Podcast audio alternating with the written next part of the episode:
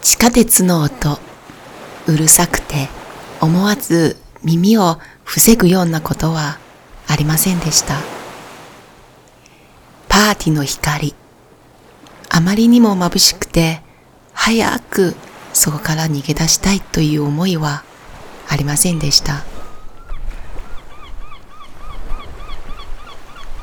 私は世間という繊細さん。もう一つの名前はエンパス。五感以外に人のエネルギー、あるいは周りの木が敏感で、それに影響されることが多いです。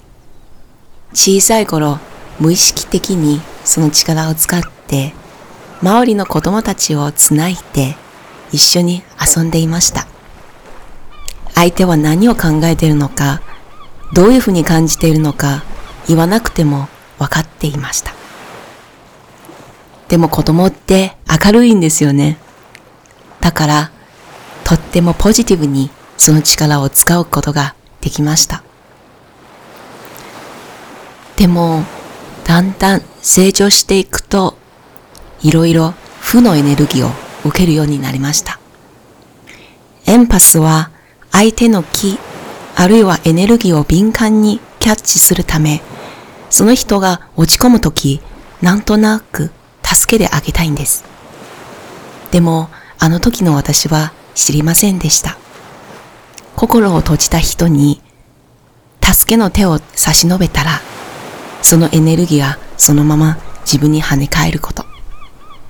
それが痛くて痛くて、つい自分も心を閉じることになりました。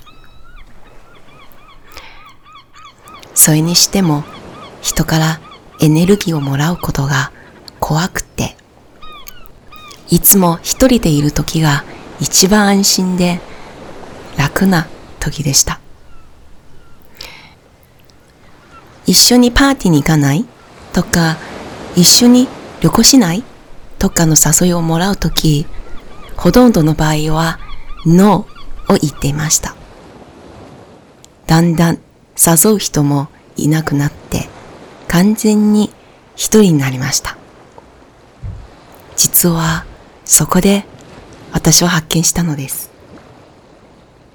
一人でいるときは決して一人ではなかった。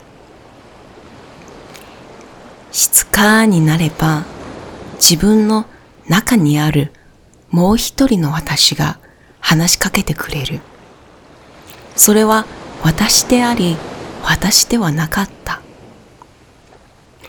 その声と会話するといろんな場所に連れてくれる。公園に行きましょうかちょっと木の下に座らない？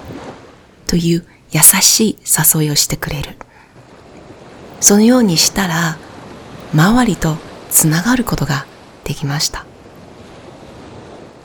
優しい風を肌で感じて、なぜかそれがすっごい気持ちよくて、うとうとしてしまうのです。数分間後、目を開けたら、周りはとてもキラキラしたように見えます。葉っぱから黄色いピカピカした光が周りに差し込んで、私が座っていた場所を包み込んでいたように見えました。そのようなことを繰り返していくと、だんだん中の声がはっきり聞こえるようになったのです。ピンチな時、どうすればいいのかわからない時、その声は必ず私を助けてくれました。そのおかげで、時々不思議なことも起きてくれます。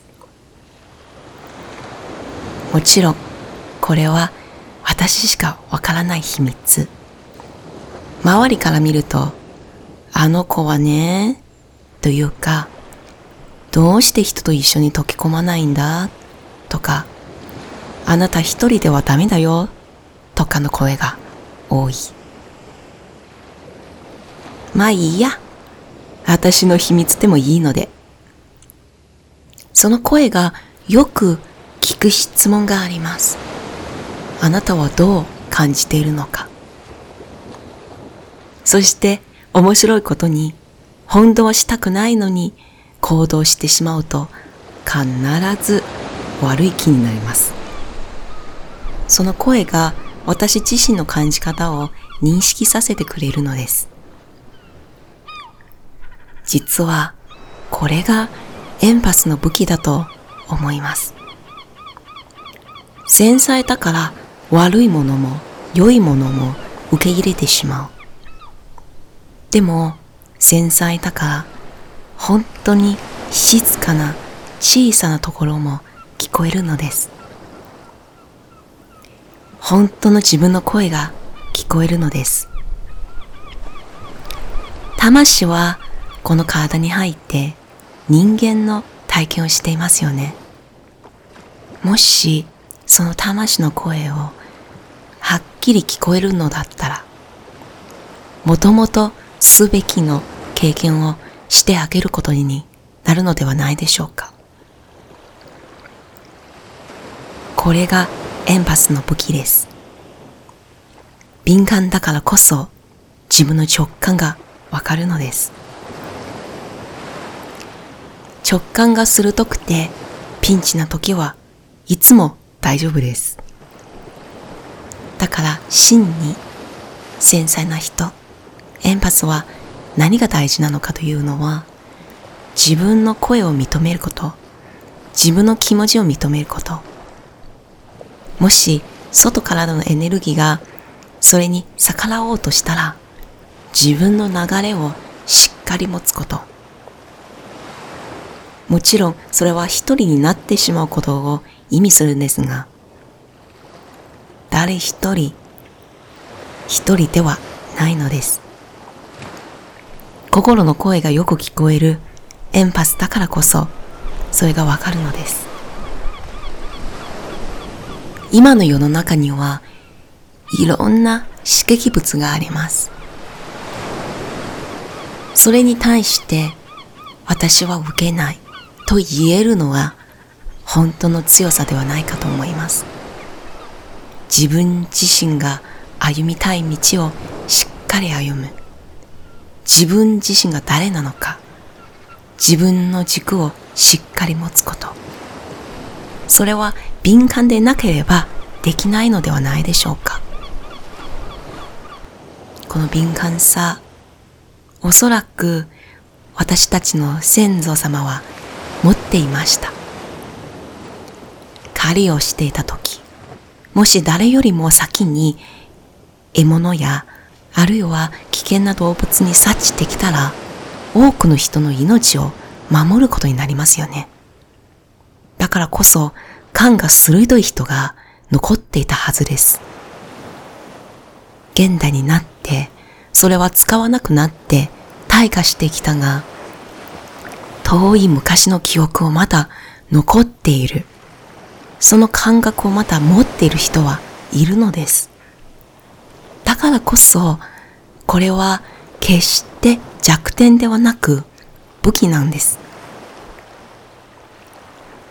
この世の流れにつなぐ武器。私たちの先祖様が DNA の中に残してくれた大事な宝物です。だからこそ、人と違うことをしても恐れない。本当の自分につなぐことを喜びだと捉えてみてください。一人ではない。必ず一人ではないから。どこに行っても周りがあなたを支えている。それは人間でなくても自然のエネルギーは支えている。だって気持ちいいじゃない？暖かい光を肌で感じて気持ちいい風が吹くときなんだかキスされた感じしない？また草の柔らかい感覚。触れば触るほど愛情を感じてくれるのではない？これが私たちが住んでる世界。たった一度だけ住んで体験できる世界。